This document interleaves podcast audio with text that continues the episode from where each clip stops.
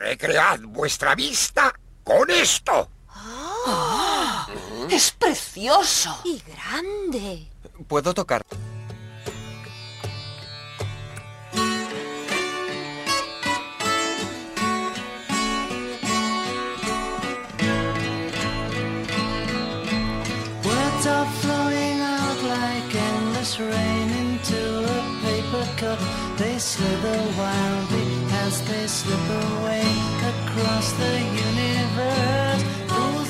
Bien, bien, viva, viva, qué sorpresa se van a llevar. Uy, ay, ay, meto esto por aquí, la, la, la. Así, así. esto, Felipe, que- Felipe, que- ¿qué hace aquí tan temprano? que- que ¿Y no qué lleva ahí? ¿Qué, qué- qué estás escondiendo, Felipe? ¿Y todos esos papeles y esas cajas Bueno, que bueno, son? no, no, es, es una sorpresita. To- Toma, toma, Emilio, toma, Pablo, unos polvitos mágicos contra el mal de ojo y un brebaje hecho con jugo de termitas maceradas al sol. Por favor, Felipe, deje de manchar el estudio con esa porquería y quite ese líquido de ahí que huele a perro descompuesto, por Perro favor. descompuesto, vaya. Y por cierto, ¿qué- ¿de qué sorpresa está hablando? Pero no se ve que tenemos que empezar ya con el programa. Guarde todo eso y déjese de tonterías, por favor. Eso, eso, Felipe, haga caso a Emilio que luego nos echa la bronca al director de la emisora por pasarnos de tiempo, como nos sucedió con el programa anterior. Y ya sabemos y que a usted eso no le importa, como es íntimo amigo del, del director de la emisora. Pero, ¿qué, qué, qué es eso que ahí? Por Dios, la bandurria no, por favor, otra vez no. Escuchad, escuchad, escuchad esto, a ver si así os enteráis. Pero eso que... Pero, vale, ya, Felipe, Felipe, Felipe, mire, ya está, ya está bien, hasta ahí podemos llegar. Guarde la bandurria, por favor, que esto ya pertenece a la primera temporada. Guarde la bandurria de una vez y que se nos va el tiempo del programa con tonterías de estas, anda. Eh, Tonterías, tonterías, pero, pero bueno, ya, ya veréis cuando os enteréis de, de mi sorpresa. Mudos os vais a quedar. Interrumpirme ha sido mm, del género candongo, ¿eh? Sí, del género. Venga, ya está bien. A ver si nos deja empezar una vez. Vamos a ello, venga. Voy a intentarlo porque ya me ha puesto usted nervioso desde el principio, vamos. Uf. Bueno, soy Emilio García y aquí a mi lado, como siempre, está Pablo Santos, ambos del Instituto de Astrofísica de Andalucía, un centro del Consejo Superior de Investigaciones Científicas. Y pilotando la nave diligentemente, como no, se encuentra nuestro querido Elenio Herrera. Recordar, recordar nuestro mail y nuestra página web. Nuestro mail que es universo.ia.es, nuestra web universo.ia.es y daros las gracias a todos y a todas por vuestras sugerencias, preguntas y demás. Hemos intentado pues ponernos al día respondiendo todos vuestros mails, pero seguramente pues se nos haya se nos Seguro haya que se nos ha alguno. escapado, escapado alguno, de verdad que sí. Hablando de mails, hablando de mails, ¿Qué ha vuelto a escribirme Borja, ¿Borja? el fundador de la SAPF, La sección astrológica para Felipe. si no accedéis a sus peticiones, vais a empezar a perder pelo, os crecerán uñas en la cara. Y además, Uñas en la cara, Felipe. sí, Ay, por Dios. Emilio, por cierto, eh, Que... ¿quieres un cafetillo? También he traído unos pastelillos. Bueno, pues mire, la verdad que hoy me viene de escándalo porque he dormido fatal. Tengo una soñera últimamente. A ver, Y Ay, a qué mí, rico, ah, ¿eh? bueno, bueno, Felipe, a bueno. mí, a mí Coca-Cola. A mí también, a mí también deme otro. Y, y- ese pastelillo de chocolate que, que tiene una pinta. La verdad que está bueno esto, ¿eh? ¿Y esto a qué se buenísima. Felipe? Bueno. ¿Qué es- qué- qué- por cierto, ¿qué es lo que le pasa a usted hoy? Está, está muy raro. La verdad que sí. Bueno, venga. Ese pastel está, está buenísimo. Empe- Empezamos ya, ¿no? Venga, sí, vamos a empezar ya O sea, porque- o sea, con la boca- Venga, esto es a través del universo Traga, traga, y traga. empezamos como siempre con las astro ¿Qué astronoticias. contesto esto yo y vaya sorpresa nos voy a dar. Os quiero, chicos, Ay, os vale, ya. quiero. Ay, mi Emilio, ay, mi Pablito, ay, mi, mi Elenio, mi bueno, ¿Qué Elenio. le pasa, mi- Felipe? Esto es rarísimo. Esto tiene que ser una alergia primaveral extraña. Que no, Venga, que por favor, Elenio, astronoticias. Astronoticias.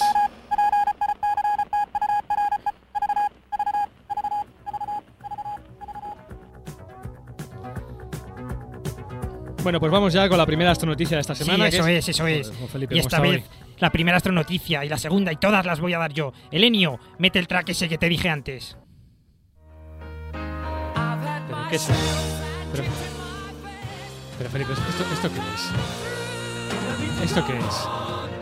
Calla, calla, calla y déjame dar las astronoticias. Sube la música, Elenio. Champion, my friend. Bueno, ahí va, ahí va la noticia. A través del universo cumple la friolera de 50 programas. Las bodas de oro, chicos.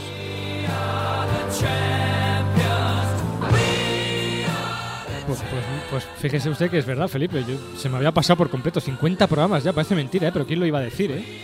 Es increíble, Emilio, es increíble, Felipe, cómo pasa el tiempo. Qué recuerdos, ¿eh, Pablo? Por cierto, Es- es- esta vez creo que tenemos que perdonar a Felipe, pues habría sido un gran error olvidarnos de las La- bodas la de oro de sí. a través del universo. 50 programazos ya. ¿Tú, tú, tú- te acuerdas de esto, Pablo? Mira qué jovencillos éramos. Hola a todos los eh, oyentes de Radio Contadero. Hoy vamos a comenzar un nuevo programa que espero que sea de su agrado. Antes que nada, yo presen- quiero presentarme. Me llamo Emilio García y quiero que se presente mi compañero de fatigas en esta nueva aventura al 50% conmigo.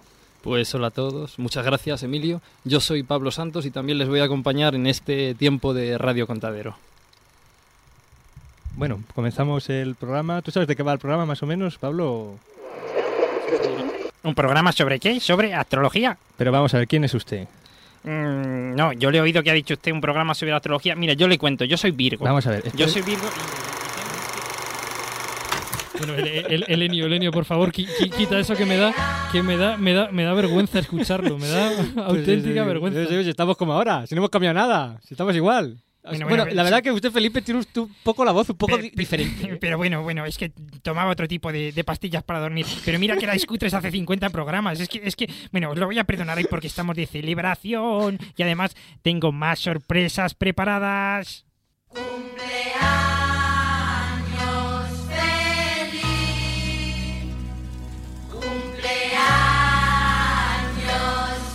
Verdad, Felipe, que. La verdad que estoy un poco emocionado, Felipe, de verdad. Emilio, Emilio, la el pastilla, pañuelo, la pastilla, la pastilla, toma. Porque. No sé, que, que son 50 programas, que parece mentira, ¿eh? Pero esto. Me he emocionado, Bueno, ya bueno, está, bueno, que me he emocionado. Pues, pues, pues, em- em- Emilio, Pablo, aún, aún no habéis visto nada. Ahí no habéis visto nada porque entre el niño y yo hemos preparado más sorpresas todavía. Dale otra vez, Elenio. ¡Hala! Con fuegos artificiales y todo. Para que veas, eh, para que veas.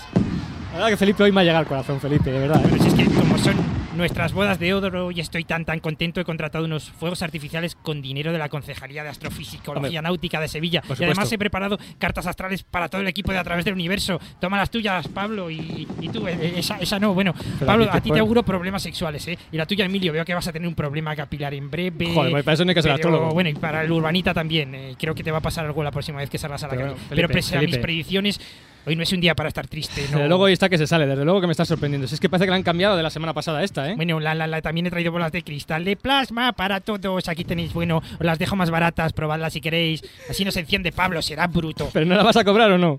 Ya te decía yo que es que no podía ser todo tan bonito. Por cierto, Felipe, ya que estamos de celebración y estas noticias están siendo un poquito especiales, venga, como, como se está portando usted también hoy, ¿se anima usted a hacer el concepto hoy? Ay, bueno, bueno, no, no, no, no, no me lo creo, por fin, por, por fin, el primer Tranquilo, paso hacia mí, hacia mí, hacia, relájese, hacia mi- mi- mi sección, pero Y además, es más, todavía, bueno, para yo- que tenga yo- usted ya un, ya un... ¿Qué diablos? Un orgasmo radiofónico. ¿Quiere usted definir astrología en 20 segundos? Ah, as- astrología en ve- ve- 20 segundos, ve- ve- ve- venga, Venga. venga, venga. 20 segundillos para definir qué es astrología. Que Dios nos pille confesados. Ahora, un concepto. ¿Está preparado, Felipe? Sí, sí, sí. Son 15 segundillos, no 20. 15 Voy a segundillos. coger ¿eh? aire, espera que me tome una pastillita de estas. Recuerde, de- astrología, de ¿eh? las azules. Esto nos van a echar del, del instituto, ¿verdad? Adelante, Lenio.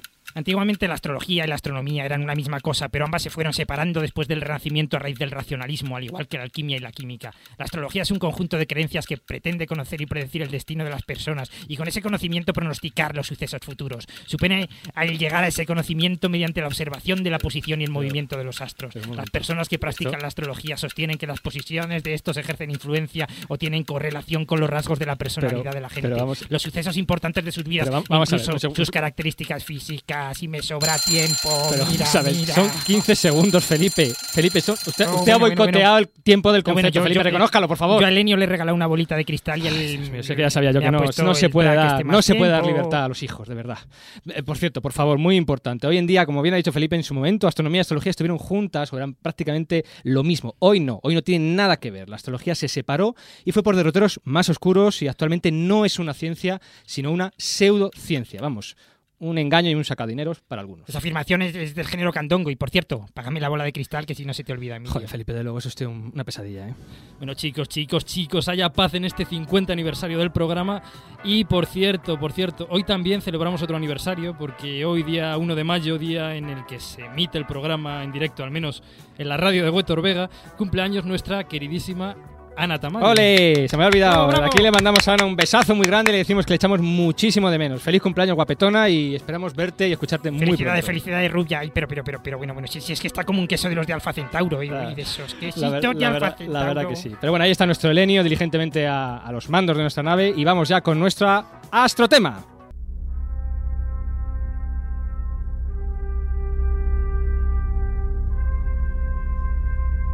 Astrotema.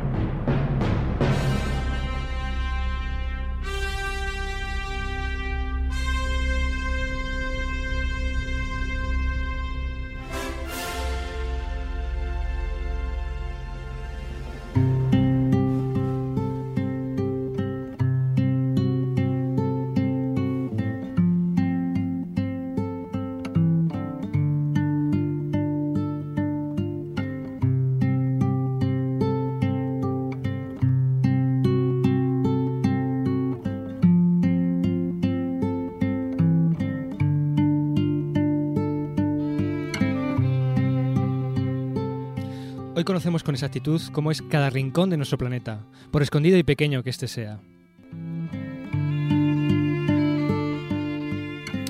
Hoy existen cientos de miles de rutas aéreas y marítimas cruzando diariamente de un punto a otro el globo, el terráqueo. Millones de coches y camiones recorren los miles de miles de kilómetros que conforman el entramado de carreteras. Basta darle un botón y nuestro GPS calcula la ruta más óptima para alcanzar nuestro destino, estemos donde estemos. Incluso basta conectarse a Internet para poder ver cómo se vería desde el cielo cualquier lugar que elijamos de esta canica casi azul.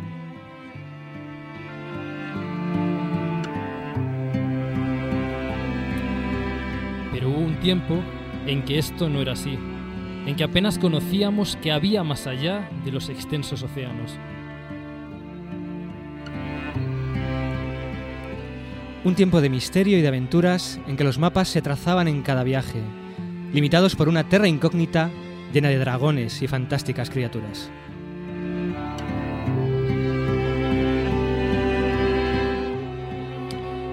Pero incluso en aquella época, incluso antes de que existieran las cartas marítimas, los primeros marineros ya tenían un mapa infalible para orientarse en el misterio, el mapa de las estrellas.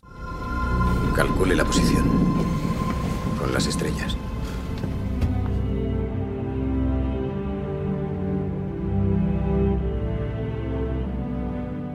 Usar el cielo como mapa, más aún, cartografiar los cielos, conocer la posición exacta de cada estrella y aún más, conocer la posición de cada galaxia.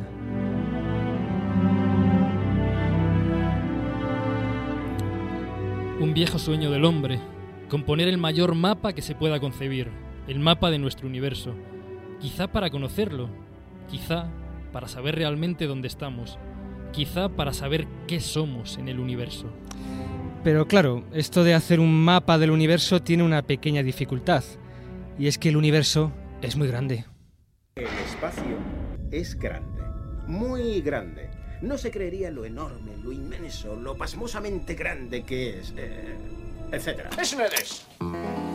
Whenever life gets you down, Mrs. Brown, and things seem hard or tough, and people are stupid, obnoxious, or daft, and you feel that you've had quite enough. Just remember that you're standing on a planet that's evolving and revolving at 900 miles an hour. That's orbiting at 19 miles a second, so it's reckoned a sun that is the source of all our power. The sun and you and me and all the stars that we can see are moving at a million miles a day. In an outer spiral arm at 40,000 miles an hour of the galaxy we call the Milky Way.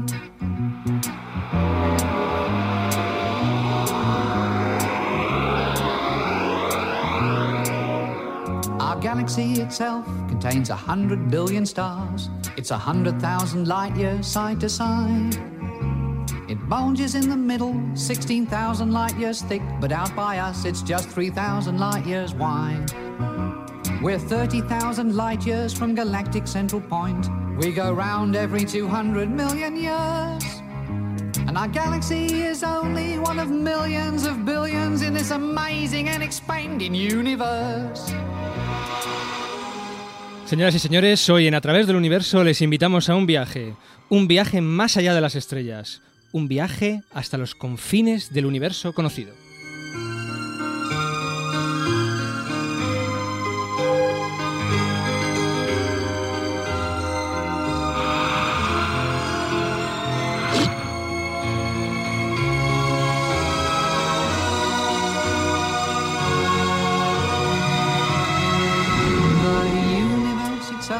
On expanding and expanding in all of the directions it can whiz. As fast as it can. Pero evidentemente y como siempre no vamos a hacer este viaje a la buena de Dios y solitos, de eso nada. Para ello contamos con la presencia telefónica, esperamos, de Vicent Martínez, del Observatorio Astronómico de la Universidad de Valencia. Vicent, ¿estás ahí? Hola. ¿qué tal? Hola, ¿qué tal? ¿Cómo estás, Vicent? Muy bien. Muy, muy, muy buenas tardes. Quien te acaba de hablar es Emilio García, yo soy Pablo Santos y bueno, eh, antes, antes de empezar con la entrevista vamos a contar un poquito quién eres y, y a qué te dedicas. ¿de Tu currículum, que se dice. Exactamente. Bueno, pues Vicente Martínez es licenciado en matemáticas por la Universidad de Valencia. Realizó su tesis doctoral en el Instituto Nórdico de Física Atómica y se doctoró en Ciencias Matemáticas por la Universidad de Valencia en 1989. Desde 1991 es profesor titular de Astronomía y Astrofísica en la Universidad de Valencia y desde el año 2000 es el director del Observatorio Astronómico de la Universidad de Valencia. Autor de numerosos artículos publicados en las revistas internacionales de mayor prestigio en astrofísica y sus trabajos de investigación están fundamentalmente dedicados al estudio de las galaxias y de la estructura del universo a gran escala. Ha sido además uno de los científicos pioneros en la aplicación de los fractales en este campo.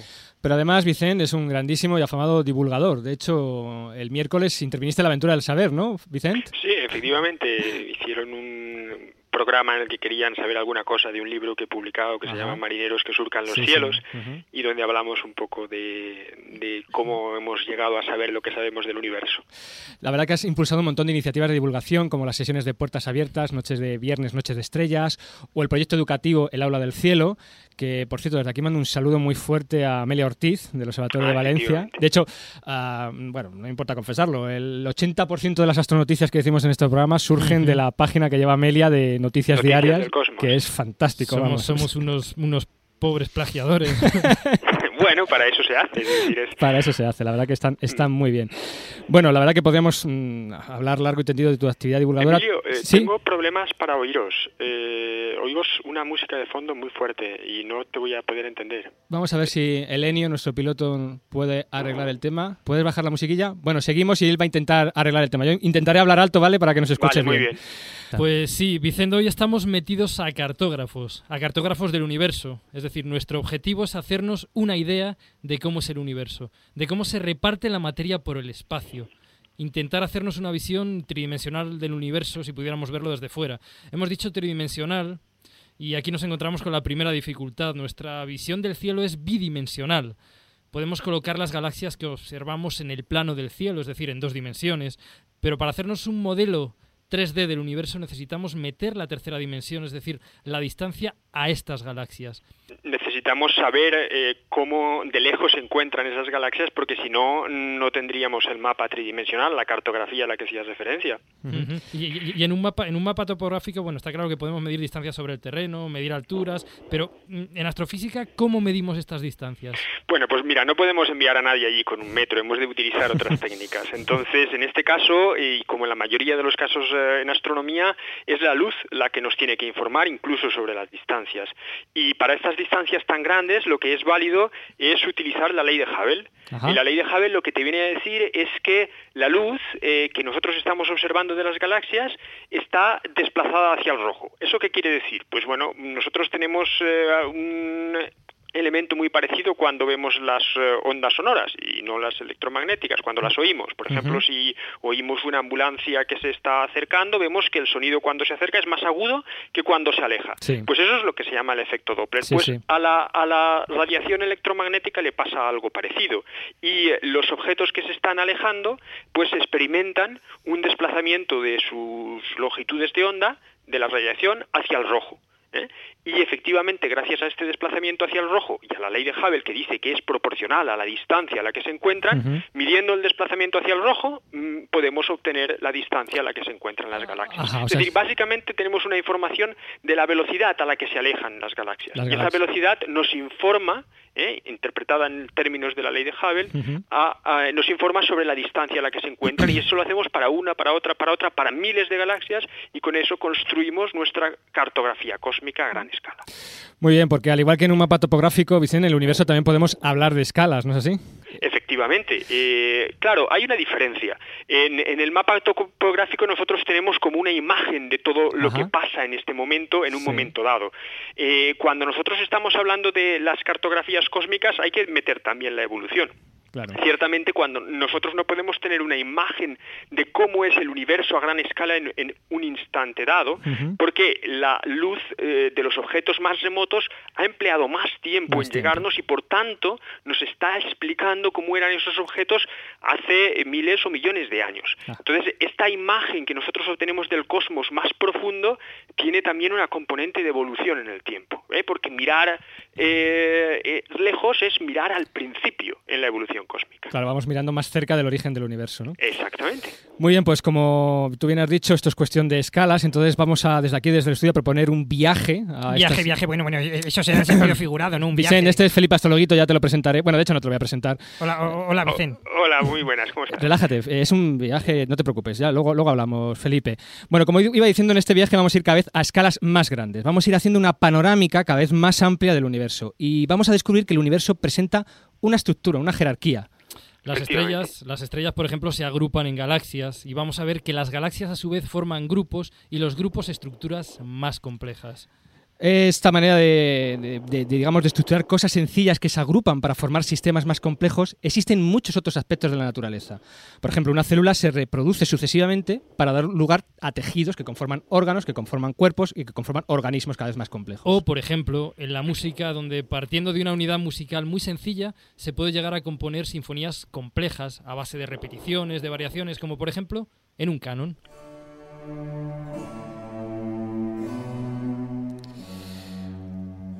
Pero, Vicente, todo esto está muy bien, pero eh, ¿tú no crees que la mejor manera de ver cómo se estructura el universo a diferentes escalas es hacer un auténtico viaje sideral a distancias cada vez más y más grandes para así ver esta estructura con nuestros propios ojos? Pues efectivamente, la verdad es que la posibilidad que nos ofrece la imaginación y la ayuda incluso de los ordenadores eh, hoy nos permite eh, lanzarnos a estos viajes cósmicos y, y hay que hacer un poco esa mezcla de imaginación y tecnología y desde luego el viaje está servido. Bueno, aquí de imaginación, nada, aquí vamos a hacer un auténtico viaje. Lo único que sí te pedimos es que permanezcas ahí en tierra y seas nuestro asesor científico en este viaje a, a lo largo bien, de las distintas escalas del poneros, universo. poneros los cinturones, ¿eh? porque tendréis que coger buena velocidad. No, no, no, no, no, yo, yo, yo, no quiero viajar. Sí, yo, yo- Felipe, tranquilo, Viajar Felipe, no, tranquilo, viajar. Felipe, me habéis engañado Eh, bergantes, Vicent, Vicent, abrazafarolas, eh, meapilas. eh, te- ¿Dónde me vais a llevar? Un segundito, Vicente. eh, vamos, como somos un, programa pobre, necesitamos que recurrir a la publicidad, así que 20 segunditos de publicidad. Muy bien. eh, eh, Y luego seguimos. y luego seguimos. Adelante.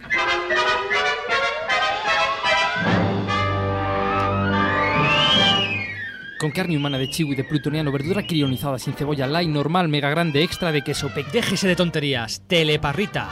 Directo a su estómago. Porque parrita. No hay más que uno. Y también en cápsulas.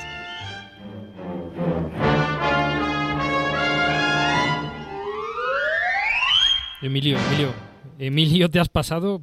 Que, ¿Qué? que- que Felipe no se mueve, que, Ah, que- no que. Astrologuito no se mueve. Yo creo que con un bandurriazo hubiera valido, pero es que, es que te Ah, has sí, ensañado. es por su bien, ya sabes lo mal que le sienta el despegue. Bueno, Vicente, te quedas en tierra, pero no perdemos el contacto, ¿eh? Para que nos Venga, pues asesores. que tengáis buen viaje. Prepárate que empezamos con nuestro despegue. Primero vamos a ir a más de 7 millones de años luz fuera de nuestra Vía Láctea. Y a ver qué vemos. Muy bien.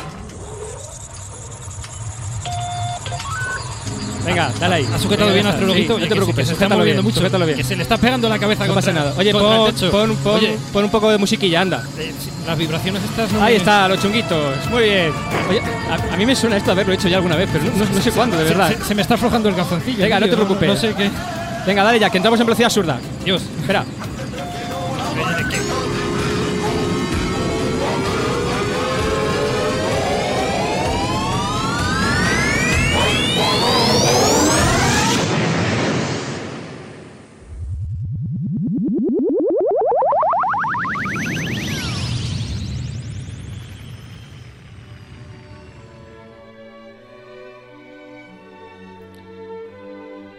Bueno, Vicente, los sensores nos indican que estamos como a unos 7 millones de años luz y vemos un grupo como de unas treinta y tantas galaxias. Entre ellas creo... Estás cre- viendo el grupo local. ese es el grupo local, ¿no? ¿Qué, qué, qué, qué es esto del grupo local? Cuéntanos un poquillo. Bueno, pues es una agrupación que, como tú has dicho, de, en este momento conocemos unas 30 galaxias, pero quizá hayan algunas más que queden ocultadas por el polvo de la nuestra y no las veamos desde la Tierra. A lo mejor de donde estáis vosotros las veis mejor. Y como os fijaréis, os daréis cuenta que tenéis tres galaxias que dominan el cúmulo, Ajá, sí, una sí. mm, somos nosotros, la Vía Láctea. La otra es Andrómeda, eh, que está a unos dos eh, millones y medio de años luz de la, de la Tierra. Y la tercera, pues se llama la galaxia del Triángulo. Y esas tres dominan el grupo, pero luego hay un enjambre de galaxias pequeñitas, pues Sí, que verdad, tienen sí. una masa del 10% o del 2% incluso de estas que hemos dicho antes, que mm, tampoco están distribuidas como podéis ver eh, aleatoriamente, sino que cada una de estas eh, está alrededor de una de las grandotas, ¿no? Es decir, que por ejemplo alrededor de la Vía Láctea pues nos encontramos las nubes de Magallanes y algunas otras galaxias satélites. Alrededor de Andrómeda pues hay otras que, bueno, que tienen nombres más feos, eh, como M101, eh, eh, y eh, efectivamente ese es el grupo local, eh, que es digamos nuestro entorno más próximo en ese tamaño que estáis viendo vosotros de 7 millones de años luz. Es de- desde luego, Vicente, la visión desde aquí es impresionante. Yo creo que darías dinero por ver lo que estamos viendo ahora mismo. Una preguntita, ¿existe, existe interacción entre, entre estas galaxias que estamos viendo ahí flotando en el espacio? Bueno, pues claro, efectivamente, esas galaxias eh, como mm, están ejerciendo su atracción, su mutua atracción gravitatoria unas a otras. De hecho, si os fijáis, os daréis cuenta que Andrómeda y la Vía Láctea, que son las más grandotas del grupo local, se están acercando una a la otra. Ajá, Eh, se veo, están veo. acercando, fíjate, en contra un poco de lo que decíamos antes de que todas las galaxias se alejaban eh, unas de otras por la expansión de Hubble. Sí. Pues no, Andrómeda y la Vía Láctea están tan cerca que su eh, atracción gravitatoria hace que una esté cayendo sobre la otra y su velocidad relativa es de unos 130 kilómetros por segundo. Eso hará que dentro de unos eh, 3 o 4 mil millones de años eh, colapsen, choquen. Cho- o sea, chocaremos con, contra Andrómeda. Seguramente, igual ni nos enteramos, ¿eh? Ya. pero, pero a lo mejor, pero efectivamente chocaremos. Oye, ¿existen grupos similares en el universo como el grupo local? Sí, hay grupos de diferentes tipos. Hay otros grupos más pequeños y más compactos que se llaman así, grupos compactos, y hay otros grupos más grandes eh, que ya les cambiamos de nombre y los llamamos cúmulos de galaxias.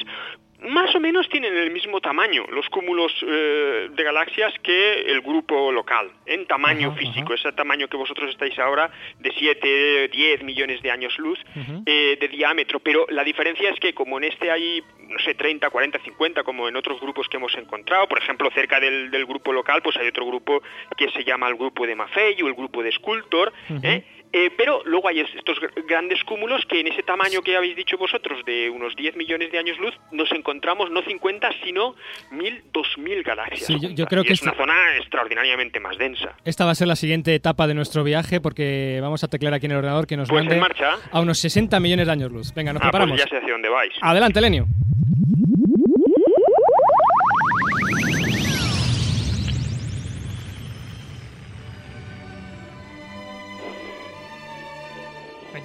Ay, ay, me, me- duele la cabeza. Hombre, Felipe, ha ¿dónde- vuelto- ¿Dónde estoy? ha ¿Qué- vuelto qué- en sí. ¿qué, qué, qué mogollón de galaxias? Bueno, bueno, pero ¿dónde me habéis traído? Esto, esto es precioso, esto es más, bonito que, que- que los rizos de Ana Tamayo. Bueno, Vicente, nuestro mapa dice que esto se denomina cúmulo de Virgo, ¿no es así? Sí, el cúmulo de Virgo, Bueno. cúmulo de la Virgen. Efectivamente, está a ese 60, 65 millones de años luz de la Tierra y ahí encontramos un cúmulo que, si visto desde la Tierra, para que nos hagamos una idea, ocupa una región en el cielo como 20 lunas por 20 lunas, para que Sí, nos hagamos una, una idea. Es decir, como cogiéramos la luna y pusiéramos una al lado de otra, eh, pusiéramos 20 en un lado y 20 en otro, eh, y hiciéramos un cuadrado de 20 por 20 lunas. Eso es el tamaño espectacular que ocupa la región en la que estáis vosotros. eh, y ahí encontramos pues eh, más de 2.000 galaxias formando parte de ese cúmulo, algunas eh, gigantes. eh. Por ejemplo, en el centro veréis M87, Sí, ¿verdad? que es una gigante elíptica impresionante. Pero hay otras muchas, como la Vía Láctea y de otros tipos, formando cadenas. Es un grupo bastante deslavazado, un cúmulo que no, es, eh, no tiene una estructura muy esférica. Los hay, digamos, más esféricos, como otro que está bastante más lejos, que se llama el cúmulo de Coma o de la Cabellera. En la misma dirección que Una- habéis tomado. una- Pero desde luego el cúmulo de Virgo es el, el, eh, el más do- mm, grande, dominante. Y de hecho nosotros, mm, el- nuestro pobre grupo local, pues de alguna forma está acercándose, cayendo hacia el grupo de Virgo, ¿eh? por esa atracción gravitatoria también. una, Cosa, una cosa, Vicen, perdona, perdona que te interrumpa. ¿Cómo sabemos que, que un cúmulo es tal, es un cúmulo y no es una simple proyección de galaxias desde, desde donde estamos viéndolo? Y, y- y- existen otros cúmulos como este que estamos viendo ahora mismo, como este cúmulo de, Virgo? Sí, sí, eh, existen muchos cúmulos como este. eh, ya te digo, este sería un ejemplo de un cúmulo bastante abierto, pero los hay como él y los hay más, más compactos, más con una simetría más esférica. ¿Y cómo sabemos que efectivamente no son proyecciones? Pues esto no fue fácil, porque al principio, cuando se hicieron los primeros catálogos de los cúmulos, básicamente lo que los mirábamos era los astrónomos, por ejemplo, como George Hubble, los miraban en placas fotográficas proyectados en el cielo. Y efectivamente ahí podían confundir, podían eh, pensar lo- que algo era un cúmulo y en realidad eran efectos de proyección, como lo que ocurre con las constelaciones de las estrellas. ¿no? Bueno, bueno, nada- Pero eh, nosotros hoy hemos medido eh, el desplazamiento hacia el rojo de muchas galaxias individuales del cúmulo. Y si obtenemos el mismo, quiere decir que están a las mismas distancias. Pero hay algo más, que además es más definitivo para determinar que un cúmulo es un cúmulo. Y es que eh, vosotros lo estáis viendo, veis un montón de galaxias, Sí, pero sí. realmente ahí hay una enorme cantidad de masa eh, que está muy caliente y que está emitiendo... eh, que no la vemos, eh, una enorme cantidad de gas que está emitiendo en rayos X. Ajá. Y eh, la eh, emisión en rayos X sí que la captan nuestros telescopios Ya, ya. espaciales que observan el universo en rayos X. Y hemos comprobado que allí donde hay un cúmulo visible encontramos una gran cantidad de radiación X que proviene de toda esta masa caliente del cúmulo, de gas caliente del cúmulo. Y efectivamente, de alguna manera eso es una comprobación definitiva de que eso es un cúmulo, mucho mejor incluso que la propia observación visual de las galaxias individuales. Bueno, vamos, vamos corriendo ya hacia nuestra siguiente etapa del viaje. Vamos a irnos a los 100 millones de años luz. Preparaos, ¿eh? Venga.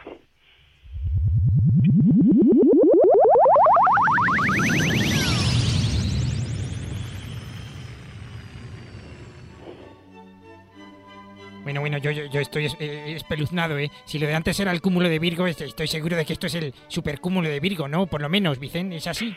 Pues es, es un buen nombre, efectivamente. También le podríamos llamar el supercúmulo local. Ya depende si eres más de Virgo o si eres más de la Vía Láctea. No, no, Pero los soy- dos nombres los utilizamos. Yo soy, yo, yo ¿Eh? soy de Virgo, yo siempre de Virgo. Tú eres de Virgo, pues me alegro mucho, pero no es muy divertido, ¿eh? Ser de Virgo. Bueno, pues te digo, el cúmulo de Virgo está más o menos en el centro de eso que llamamos el supercúmulo local, que tiene un tamaño de unos 100 millones de años luz.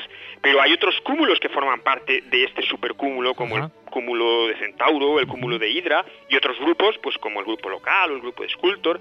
Y digamos, este supercúmulo es una concentración, una gran agregación de grupos y cúmulos, eh, pues que no forman tampoco ninguna estructura uniforme. Pero atención, estos son las estructuras más grandes con las que se acaba esta jerarquía. Ajá. No hay ya hipercúmulos. No sé Ya. por dónde va a continuar vuestro viaje, pero no vais a encontrar estructuras tan grandes. Pero fijaros, hay una diferencia, una diferencia. Estos supercúmulos eh, no están, lo que decimos nosotros, ligados eh, gravitatoriamente. ¿eh? Las galaxias ahí se están moviendo mucho ¿eh? y no mm, hemos conseguido entender que efectivamente, y sabemos bien cierto que no son sistemas ligados gravitatoriamente. Bueno, como tú bien dices, no sabemos dónde va a continuar el viaje, pero así que vamos a, a saltar a la buena de Dios. Adelante. ¿A dónde vais?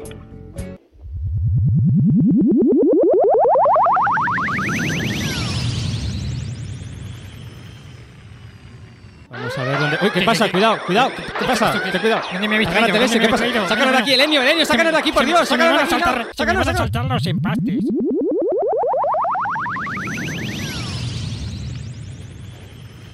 Uf, por Dios, eh, perdona, Vicente, es que estábamos siendo atraídos por, por algo y uf, ya estamos un poco más. Seguro que más- sería más- el gran atractor. Pues sí, aquí pone un- en un post-it, me ha puesto aquí el astromático gran atractor. atractor. ¿Esto, ¿Esto qué es? ¿Esto del gran atractor qué es, por favor, Vicente? Pues bueno, es algo que atrae mucho. Te tenías que haber venido, Vicente, para avisar. Mira, es una. Habéis mm, desviado bastante la dirección respecto a la que llevabais antes. Ha sido Felipe. ¿eh? Eh, Os habéis vuelto hacia en la misma dirección del propio plano de nuestra galaxia, pero estáis también muy lejos, ¿eh? Estáis sí. muy lejos. Lo que estáis eh, en una zona del universo que nosotros vemos mal desde la Tierra. La vemos mal porque está justo tapada por el velo que produce el polvo del disco de nuestra propia galaxia, la Vía Láctea. Pero sabemos que en esa zona hay una concentración de masa superior a 50.000 billones con B de soles. Es la concentración más grande que conocemos en el universo de masas. ¿eh? Ajá. Fijaros que eh, posiblemente mucha de esa masa sea lo que llamamos materia oscura, quizá más del 90%, pero es una concentración tan grande que hace que las galaxias, todas ellas, todas las del grupo local, todas las del supercúmulo local, noten eh, la atracción de esa mm, supermasa que hay en esa zona, incluso las que están detrás y en otros lugares del universo. Y nosotros lo que sí que hacemos es medir las velocidades de, esa, de todas esas galaxias cayendo, eh, siendo atraídas, y por eso ese nombre también puesto del gran Gran atractor. Es curioso como lo que tú decías, ¿no? Es decir, el universo en general se está expandiendo, pero luego, digamos, hay como ah, movimientos locales que son todo lo contrario, de atracción, ¿no? Hacia un punto, ¿no? Claro, la, la gravedad es mm, atractiva, es una fuerza atractiva y es la que domina en la las grandes escalas del universo. Entonces, eh, hemos de entender que la expansión cósmica es una expansión del propio espacio. Ya. ¿eh? No, es una expans- no, es, no es una expansión de las galaxias en el espacio, es el propio espacio el que se está eh, eh, estirando, digamos, arrastrando a las galaxias con él. Pero lo que ocurre es que las galaxias entre sí y la materia entre sí em, están atrayéndose por la, por la gravedad. Y sí. efectivamente estas influencias gravitatorias producen lo que llamamos velocidades peculiares, que más o menos pues son de- del orden de mil kilómetros por segundo, eh, pues a veces más, a veces menos, pero de ese orden. Mil kilómetros por segundo, madre mía. Bueno, la verdad que menudo susto nos ha dado el gran actor. Bueno, vamos a dar ya el último salto. Yo voy a meter aquí en el ordenador, porque es lo máximo que me deja meter, 700 millones de años luz. Muy Que bien. Yo creo que es la distancia más lejana y vamos a batir un récord alcanzada por tripulación alguna. Así que preparaos. Venga.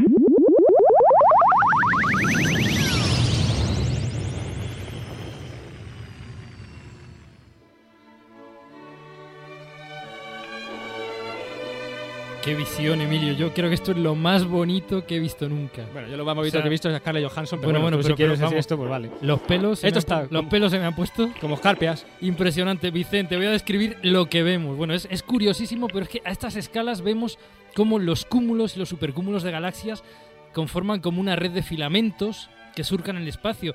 Pero, pe- pero sobre todo este, lo que, lo que está es especialmente vacío. Es decir, vemos estos filamentos, pero un vacío enorme entre medias. ¿Cómo, cómo describirías esta, esta estructura? ¿Y qué son Mira, esos, eh, esos es- inmensos mm, vacíos? Es una visión preciosa, ciertamente, de las grandes estructuras del universo. Es la gran telaraña cósmica. Vo- lo que vosotros veis es que ya los supercúmulos se confunden eh, en grandes filamentos, grandes paredes que dejan eh, como huecos enormes que llamamos vacíos, donde digamos la densidad de galaxias pues es el 40% inferior a la densidad media de galaxias en el, en el resto del universo.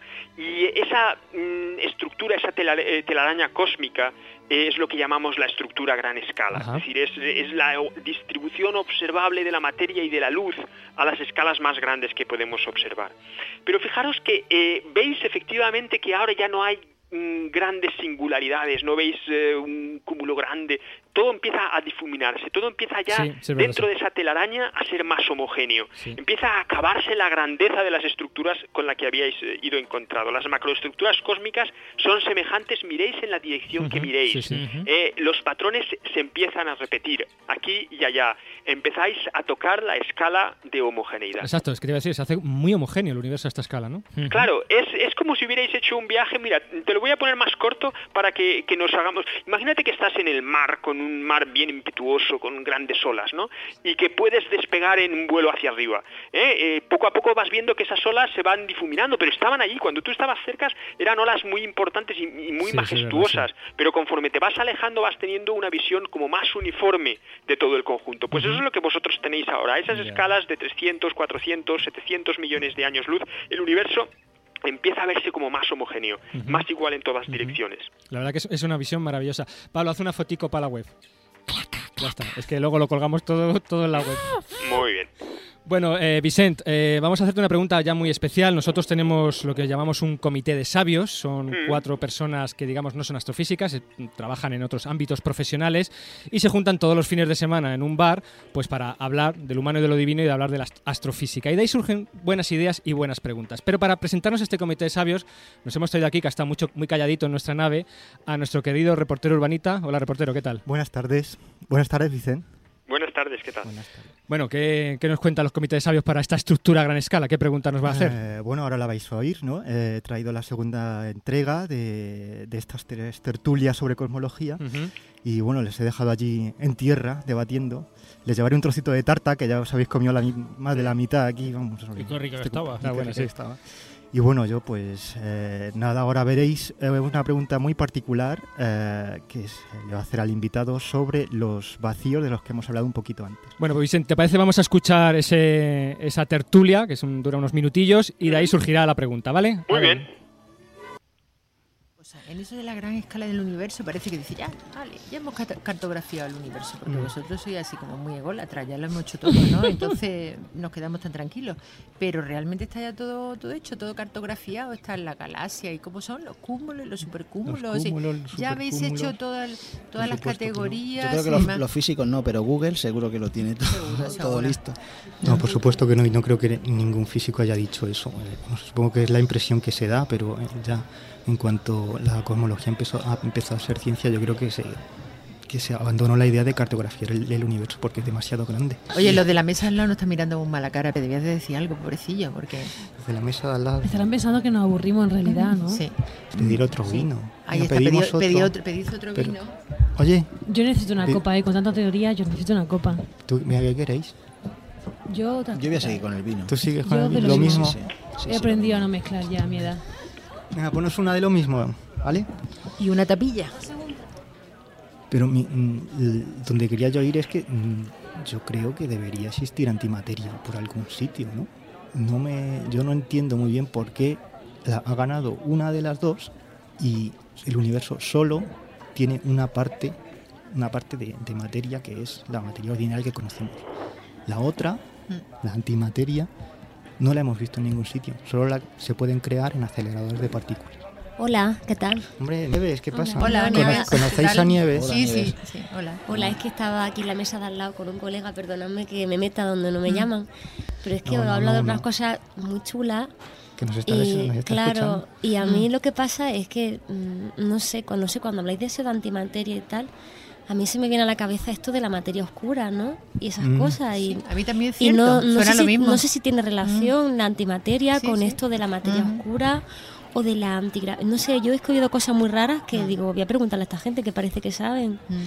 Si le, pre- le preguntas a los físicos qué es la materia oscura, normalmente te dicen para qué sirve, pero no te dicen lo que es. Y si insistes un poco más, pues te dicen que lo que no es, pero no te dicen lo que es.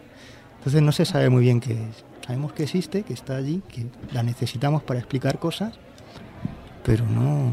Parece a mí que el universo es muy misterioso, ¿no? Juega un poco al misterio y eso es muy atractivo, en justamente. realidad. Claro, jugando. Como en Claro, cualquier sí. relación Sí. esa, yo sé Sí. lo que soy, pero no lo te lo voy a decir, que lo descubras tú. Entonces, por eso andamos siempre tan Claro, claro. con esta historia, ¿no? Y es tan Ah. atractivo este tema.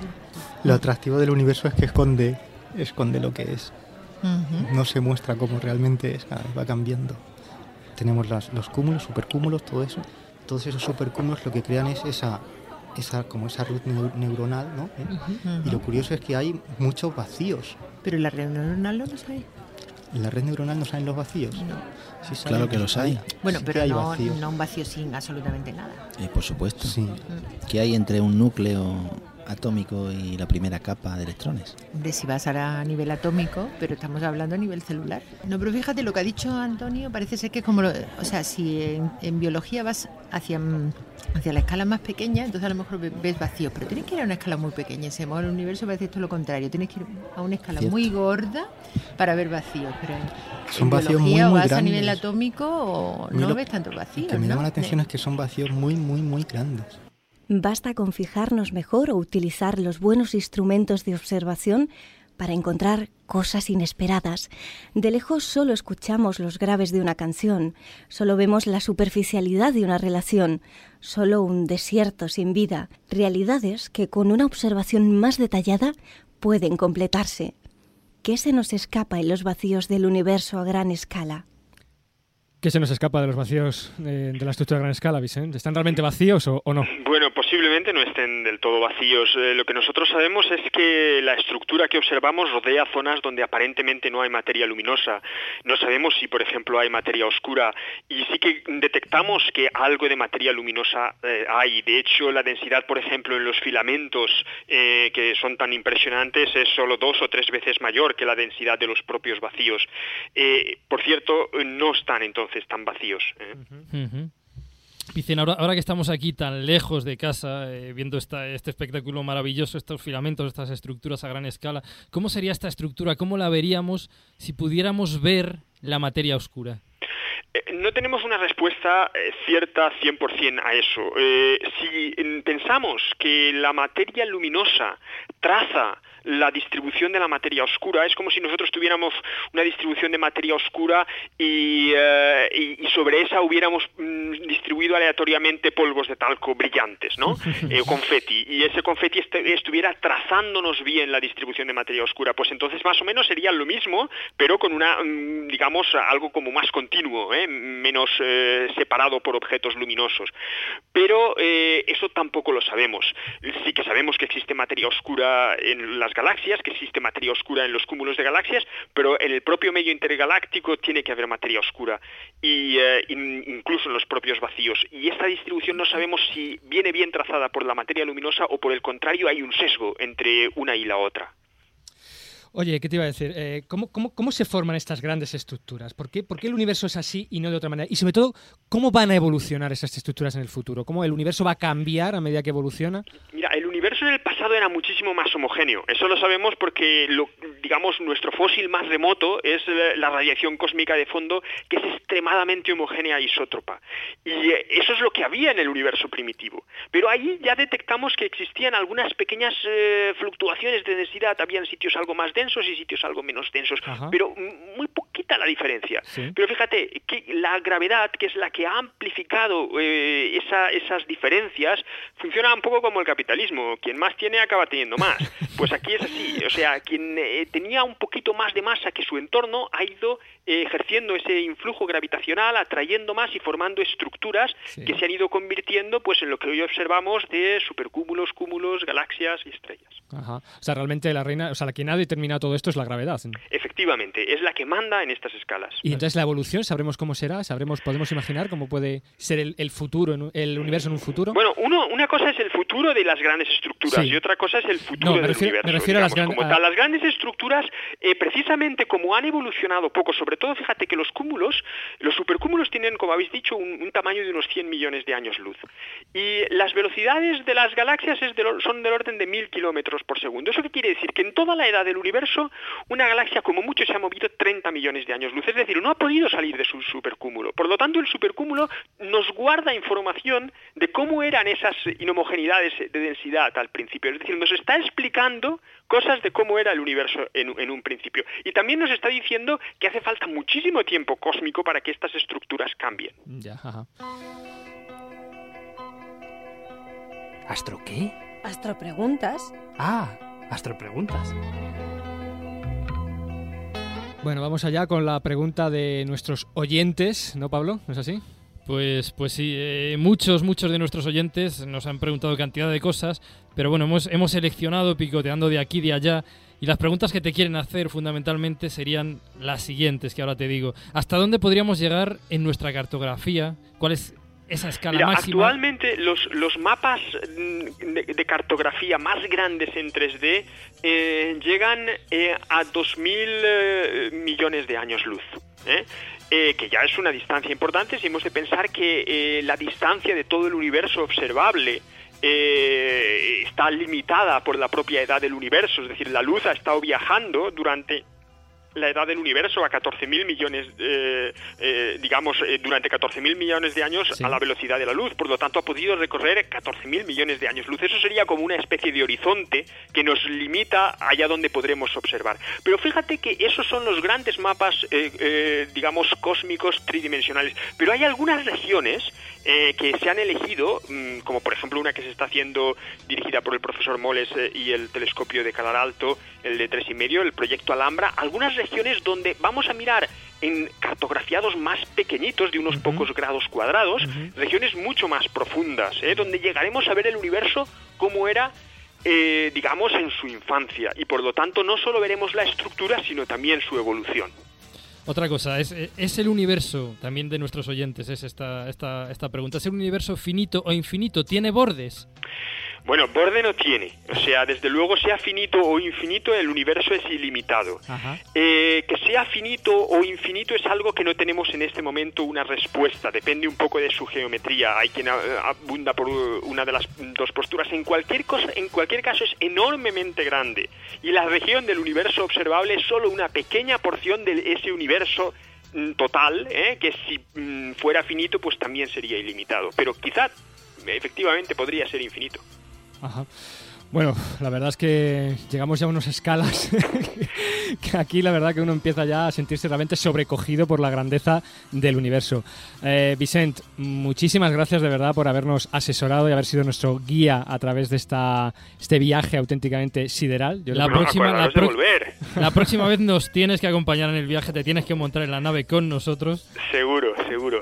Seguro. Bueno, lo que habréis también disfrutado, y es algo importante, es de cómo se ve la Tierra desde, por ejemplo, desde 65 millones de años luz. Eh, igual habéis visto los dinosaurios andando por eh, Granada. Pues mira, se nos ha olvidado mirar para atrás. Estábamos Eh, tan pues lo teníais que haber hecho porque así Pues nos sí, podríais pues sí. decir si esos dinosaurios eh, qué color tenían y si realmente eran tan fieros. Bueno, como vamos, como vamos ahora de vuelta, pues vamos Venga, ahora pues a, fijáis. a- a tomar unas foticos. Pero mientras tanto te despedimos con tu canción favorita, que además es una de las mías, porque ya te lo dije, era una de las, una de las la sintonía de uno de mis programas favoritos de radio, de Flor de Pasión, de Radio 3. Ajá. Y es la canción de Azurro de Adriano Celentano. Va por ti, Perfecto. y un abrazo muy fuerte y nos, abrazo, nos veremos próximamente. Hasta luego. Hasta luego. Chao.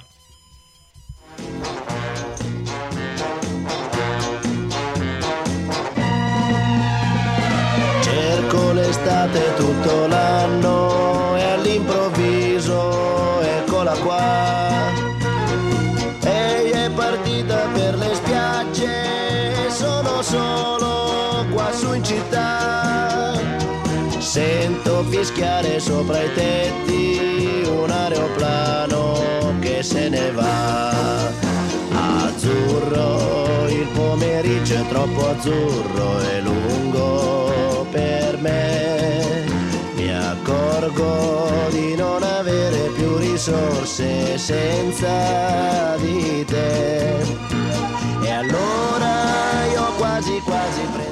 Bueno, ahora en condiciones normales nuestro guion dice que tenemos que ir a la astrovida, pero en el transcurso de este programa hemos recibido aquí en la cabina de teletransportación pues una cinta casete, que yo es que flipo tener una cabina de teletransportación y que nos manden una cinta casete, de verdad, que pone Capitán Kirk. Bueno, siempre, siempre, siempre le dais el protagonismo y a mí no. Yo Hombre, sé. con, lo- con la de cosas que os he regalado hoy, las cienes de bolas de cristal y las cartas astrales vale, vale, y ya, basta ya, los basta. polvos Sí, Felipe, sí, sí. mágicos. Le ha trastornado usted el viajecico este, ¿eh? Bueno, es que... mm, Bueno, Elenio, pon, pon la cinta casete. La da ya Chihuahua tiene que darle al rec y al play a la vez. Hombre, es que esto es un radiocasete de Melilla modelo Feature Price Ultimate Generation. ¿Ya? Venga, voy allá. Mm, Emilio y Pablo, que os mando esta casete de cromo porque el Chihuahua y yo nos hemos ido de viaje en el tiempo al año 1492 y aquí no hay cobertura del móvil. Es que como hemos escuchado lo de que ibais a hacer los programas estos de cosmología, pues he pensado que el Chihuahua y yo íbamos a demostrar la forma que tiene en verdad el universo, ¿eh? Porque me he acordado de lo del huevo de Colón y he pensado que lo que vamos a hacer es andar con la nave en línea recta, ¿eh? A ver si el universo es redondo y a fuerza de andar todo recto llegamos otra vez a donde salimos. Para lo de ir recto lo que pasa es que hemos tenido que dejar el tinto de verano y lo hemos cambiado por una jarra de tan fantasía naranja. Y eso sí, para sacarnos para el gasoil de la nave, por lo que hemos pensado es que como la reina la Isabel la Católica le gustaba mucho todos los viajes, a ver si nos financia. Así que hemos enchufado el condensador de flujo y aquí nos hemos plantado, 1492. Y ya hemos estado, en realidad ya hemos estado hablando con la reina, ¿eh? que nos ha soltado 30 euros. Lo que pasa es que el Chihuahua se ha escondido la grabadora debajo del pelamen y hemos grabado la conversación. Así que eso la pongo ahora, a ver qué os parece. ¿eh? Y ya está, ahí va. Dale a, dale a la otra platina, Chihuahua, dale al play. ahí está, a la otra, dale.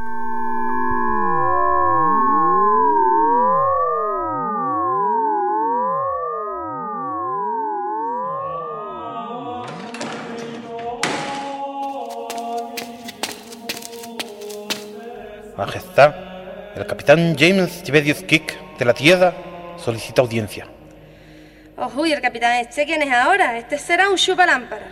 Dice ser el famoso capitán del navío Enterprise y se hace acompañar por el almirante Chevaca, que si su majestad me lo permite, me gustaría señalar que es un marinero muy peludo.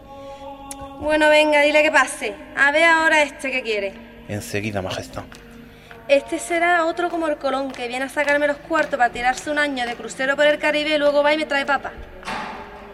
Capitán, la reina os recibirá. Muy bien. Oye, mira, tú que eres de aquí, a ver si mientras hablamos nosotros con la reina, le puedes tú decir al chef que nos vaya sacando una tapilla de lo que sea y a mí, hombre, al favor, y un tinto de verano, con blanca, fresquito. Que es que lo del viaje en el tiempo, no veas tú el hambre que da. Que vengo que me como la cara de la Virgen. Venga, Chihuahua, tú delante. ¿Qué pasa, reina? Soy Kir. Y este es Chihuahua, que lo tengo recogido. ¿Y tú qué quieres ahora, perrita? Que entre todos me tenéis frita. Escuche que te diga, reina. ¿Tú te acuerdas de lo del huevo de Colón? Que sí, lo de la tierra redonda. Eso. Pues yo te traía un balón de Nivea. ¿Tú sabes que el universo igual es redondo también? Yo voy a llegar a la India por el otro lado, pero por el otro lado del universo. ¿Eso qué es lo que es? Explícaselo tú, Chihuahua. Efectivamente, no se puede decir más claro. El universo es de cuatro dimensiones. Vamos, que tiene cuatro costados. Yo cojo la nave, lleno de gasoil, en Villarejo, y me pongo a andar recto, todo recto, siempre. Y como el espacio está curvado, en que sale el sol, ya da la vuelta entera y llego a donde salí. Oh, chiquillo, pero eso será un viaje un montón de largo, ¿no? Nada de largo, que la Enterprise usa el motor de curvatura. ¿Y eso qué narices es? Explícaselo, Chihuahua. Efectivamente. Mira, yo no entiendo nada de nada, ¿eh? Tú lo que quieres a mí es que te, yo te suelte la mandanga, ¿no? Claro, chiquilla, es que tú sabes que lo de a través del universo tiene menos dinero que los que se está bañando. Y yo siempre voy tirando con los 5 euros de la reserva, pero es que esto es un viaje muy largo y voy a tener que echarle 20 euros por lo menos. Así que como yo sabía lo del Colón, pues he viajado en el tiempo y ya había pensado que a ver si tú me endiñabas a mí los 20 euros que me hace falta. Claro. ¿Y la corona que saca de todo esto? Pues honor, gloria y los resultados de la quiniela de esta semana que te los traigo del futuro. ¿Y una botellita de chinchón? Como esta. Muy bien. Venga, ahí te suelto 30 euros, que es lo que traigo encima. Que para más tengo que salir al cajero y estoy en pijama. A ver si me trae algo bueno, ¿eh? Mejor que las papas fritas, ya verás. Venga, reina, ya te llamo un día. Venga, adiós, artista.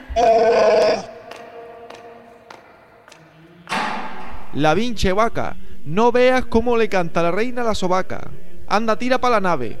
Que antes de darle la vuelta al universo, nos vamos a ir a jugar un cartorcico de bingo.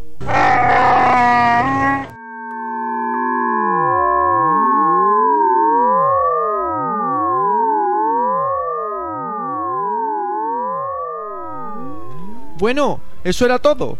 A ver si echamos gasoil ya y salimos. Y ya os cuento, ¿eh? Ya hablamos la semana que viene. Ya os digo yo a- el universo como es. A ver si le damos la vuelta o nos quedamos por el otro lado. Ya lo que hago es que nos vamos para el futuro otra vez. Y así hablamos la semana que viene con la corrugadora. Que si no me voy a dejar el jornal en cinta de casete. Bueno, venga, a cuidarse artista. Hasta la semana que viene. Dale esto, Chewy. Al, de la- al del otro platino. Chiquillo, al esto. A hijo mío que burto. Mira que eres de los 80, eh, al esto.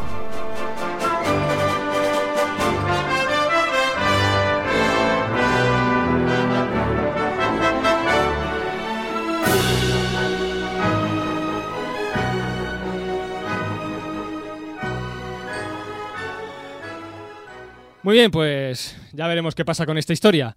Así que vamos ya con, por fin, nuestro Astro Vida.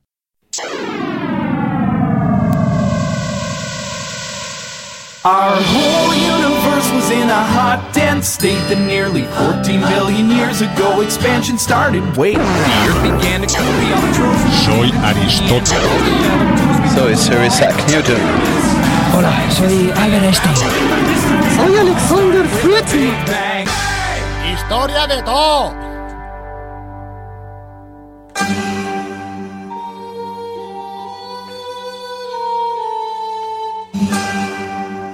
En el capítulo anterior conocíamos, de voz de su protagonista, la concepción aristotélica del universo. Una visión que iba a imponerse en toda Europa hasta bien mediados el siglo XVII, cerca de dos milenios. Según Aristóteles, el universo se limitaba a un conjunto de esferas concéntricas constituidas por una sustancia pura y transparente. Cada esfera contenía cuerpos celestes como la Luna, el propio Sol y los planetas. En la esfera más externa se encontraban las estrellas, que estaban fijas. En el centro de todas estas esferas, y por tanto centro del universo, se encontraba la Tierra. Es decir, era una visión geocéntrica del cosmos. Hoy sabemos que esto no es así. Historia de todo. Capítulo 2. La infinidad del universo.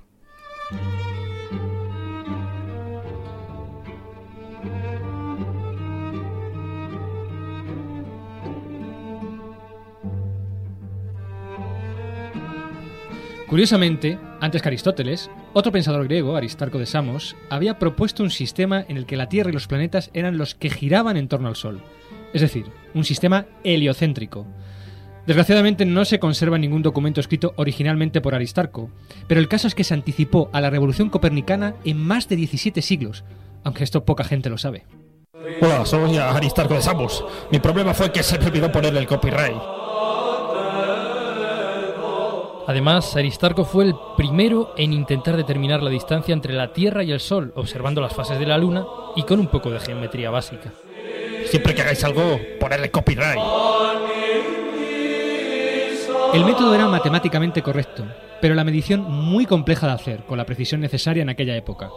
Aristarco calculó la distancia en unas 20 veces el radio de la órbita lunar, cuando el valor correcto es casi 400.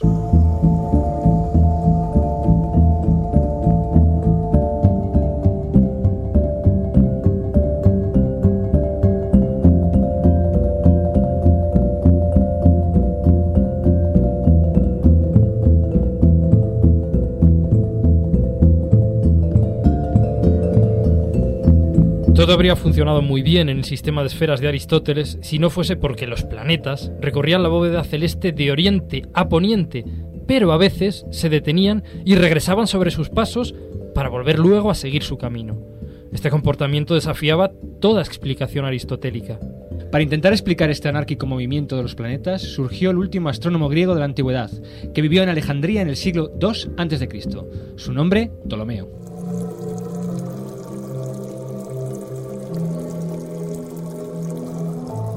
Ptolomeo aceptaba la idea de que la Tierra era el centro del universo y que los cuerpos celestes giraban alrededor de ella, pero propuso un sistema diferente, según el cual los planetas se movían sobre unas órbitas muy complejas, llamadas epiciclos, algo así como círculos girando alrededor de círculos, un auténtico embrollo geométrico y matemático, pero que explicaba el movimiento de los planetas en el cielo. Vamos a ver, si meto otro epiciclo por aquí, uno que tenga el diferente por acá, eh, recalculo el ecuate de los otros dos y ya está, clavaico, si estaba chupado esto de los epiciclos. Dame la bolsica, chetos.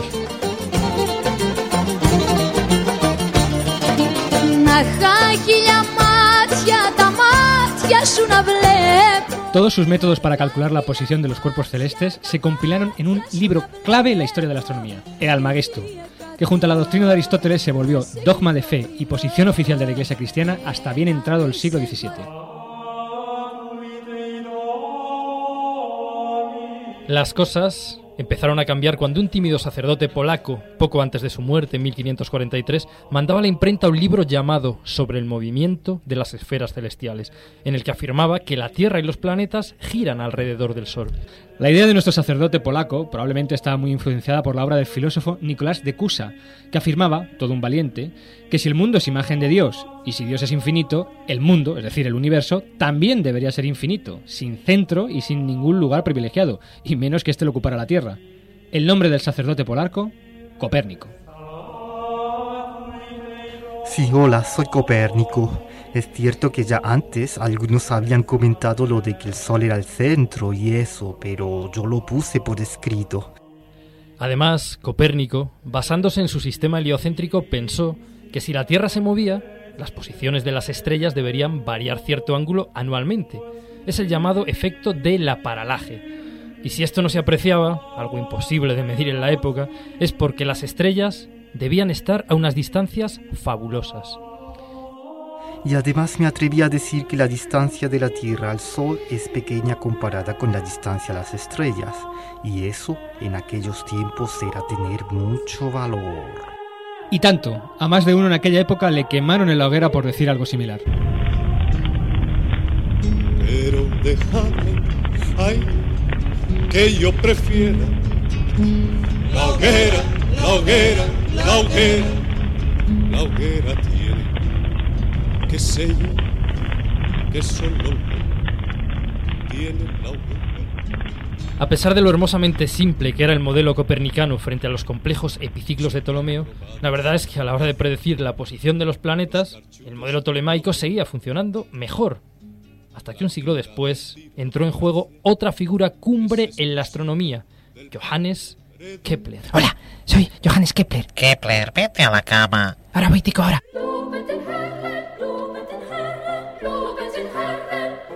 Kepler dedicó largos y penosos años a estudiar los datos observacionales, recopilados por su maestro Tycho Brahe y él mismo, con la esperanza de encontrar algunas leyes simples que predijeran la posición de los planetas sin necesidad de epiciclos.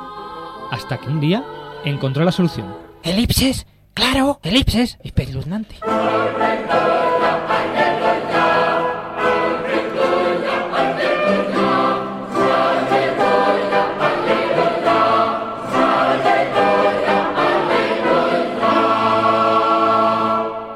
La solución efectivamente estaba en la elipse. Si las órbitas de los planetas alrededor del Sol, en lugar de circulares, se consideraban elípticas, no era necesario recurrir a los complicados epiciclos de Ptolomeo. Además, Kepler descubrió que estas órbitas se ajustaban perfectamente a tres leyes, las leyes de Kepler. En lo que no acertó fue la distancia a las estrellas. Kepler le aterraba el universo casi infinito de Copérnico, y con un argumento erróneo volvió a situarlas muy cerca de la Tierra. Sí, sí, me, me equivoqué con lo de la distancia a las estrellas. ¿Y qué? Poca gente puede decir que tiene unas leyes con su nombre, ¿no?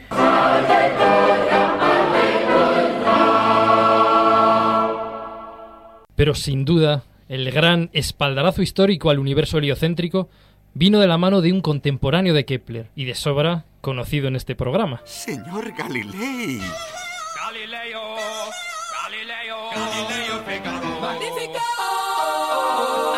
Es mi tubo óptico o telescopio. La astronomía no ha avanzado nada en tres generaciones por falta de algo así.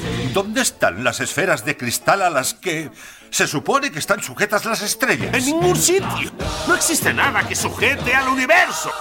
Yo creo en la razón. Que la teoría de Copérnico, que la Tierra gira alrededor del Sol, es falsa, absurda y herética. Se me ha encargado, señor Galilei, que le exhorte a renunciar a esta opinión. Aprenderán que la Tierra gira alrededor del Sol y que el Papa, los cardenales, los príncipes, los eruditos, los mercaderes y las pescaderas y sus madres giran con ella.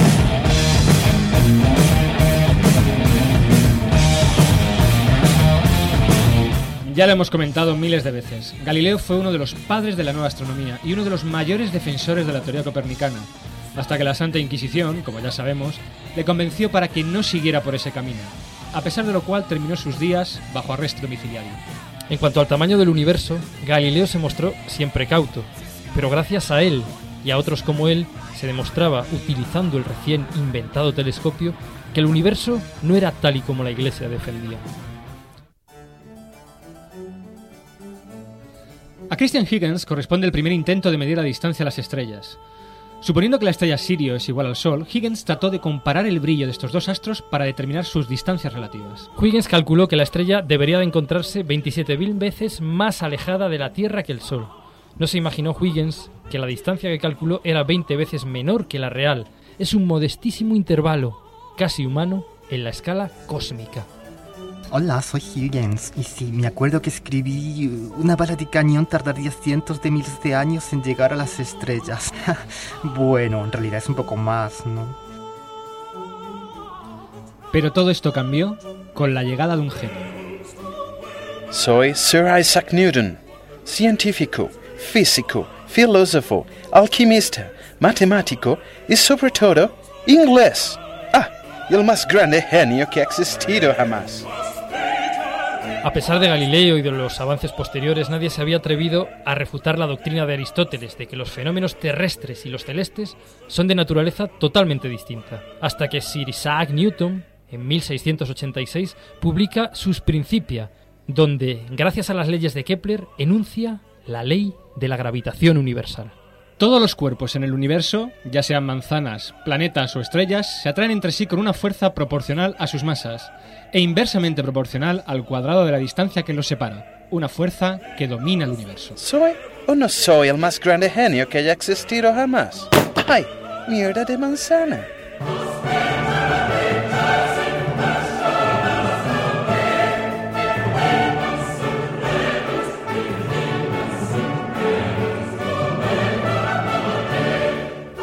Con el surgimiento de la física newtoniana quedó liquidada definitivamente la física aristotélica y sus esferas celestes. No quedaba duda, nuestro sistema solar es apenas un punto en el espacio, y las estrellas son las verdaderas componentes protagonistas del universo. Pero el universo de Newton tenía una pequeña pega. Evidentemente las estrellas debían estar muy alejadas para no influir sobre el Sol y sus planetas. Pero por pequeña que fuera esta atracción, no puede ser totalmente nula. Un conglomerado de estrellas acabaría por colapsarse sobre sí, al no ser que el universo fuera infinito y homogéneo, y por tanto estuviera en un equilibrio perfecto. Esto era de una obviedad casi insultante. El universo no podía contradecirme. A mí, a Sir Isaac Newton. Pero el universo infinito de Newton seguía teniendo problemas. Si era infinito tendría infinitas estrellas. Allá donde miráramos siempre nos encontraríamos con una estrella, como los árboles que nos tapan el interior de un bosque. Luego, ¿cómo es que existía la noche? Un universo infinito en tiempo y en espacio, y con infinitas estrellas repartidas uniformemente, implicaría un cielo siempre brillante. Aunque fue Halley el que lo anunció, fue Olbers quien la publicó en 1823. Por eso se conoce con el nombre de Paradoja de Olbers, e intrigó durante todo un siglo a los más brillantes cosmólogos. Eso se me ocurrió por aquel poema de Edgar Allan Poe. Oh, las doradas paredes del firmamento. A la luz de nuestros actuales conocimientos sobre el universo, se resuelve la paradoja de varias maneras, bien porque el universo se expande, bien porque no es eterno, o bien por alguna otra hipótesis. Lo más importante es que la paradoja de Olbers nos dice que el universo no puede ser a la vez infinito, eterno, estático y poseer infinitas estrellas distribuidas uniformemente, tal como defendía Newton, aunque éste se negara a reconocerlo. Tonterías. El universo hará lo que yo le diga. Que soy Sir Isaac Newton. A medida que se desarrollaban los telescopios, el universo se iba abriendo como una caja llena de misterios que comienzan a desvelarse. A medida que se iban desarrollando telescopios, se va descubriendo un nuevo universo. Pero tan importante como los telescopios fue el desarrollo de la espectroscopía, cuyo origen, como no, se debe a Sir Isaac Newton. ¡Qué genio, por Dios, qué genio! Gracias a estos avances, los astrónomos descubrieron que el Sol es una estrella de la periferia de una galaxia llamada Vía Láctea, y que ésta no era más que un universo isla como tantos otros que pasaron a llamarse galaxias. Aquel definitivo destronamiento del universo aristotélico forma parte de la historia más apasionante de la humanidad, y ya lo tratamos en nuestro astroserial de los programas 13 y 14, al que llamamos La lucha por la Vía Láctea, y que os invitamos a volver a escuchar. Just remember that you're standing on a planet that's evolving and revolving at Gracias a décadas de desarrollo tecnológico y a la perseverancia y la inquietud de muchos astrónomos como Margaret Geller y John Huckra, que en 1989 publicaron una de las primeras visiones de la estructura a gran escala del universo, hoy sabemos que este lo conforman miles de millones de galaxias, que se combinan en frondosos filamentos de materia que se alternan con vastas regiones vacías, vacías al menos de materia luminosa. Hola, soy Margaret Geller. Hola, soy John Huckra. Básicamente, a mí siempre me ha gustado estudiar las cosas grandes. Cuanto más grandes, mejor. A mí, ¿no? ¿Te lo cheto? Una estructura a gran escala que hemos logrado conocer desde esta minúscula canica azul perdida en la inmensidad del universo. Fíjate, y todo es en el caparazón de una tortuga.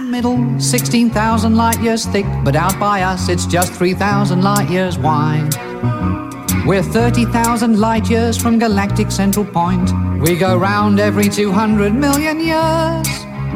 And our galaxy is only one of millions of billions in this amazing and expanding universe. Our whole universe was in a hot, dense state that nearly 14 billion years ago expansion started. Wait, the Earth began to cool beyond the trophy. Soy Aristóteles. Soy Sir Isaac Newton. Hola, soy Albert Einstein. Soy Alexander Fritz. Historia de todo. Que, claro, que hago despedida. Pues esto, esto ha sido todo, Emilio. Vale. Pues venga, hazlo tú que te ha salido muy bien. Venga. Bueno, queridos y queridas oyentes, esto ha sido a través del universo. Creemos. Luego existimos. Ah, no, no era así, ¿no? No sé. Un besazo bueno. muy fuerte Oye, y. soy de género cantongo. Sí. Y además, quiero mi sección. Nos escuchamos la próxima semana. ¡Vamos, universo! ¡Infinito, casi vacío y medio imbécil! ¡Dame toda la energía!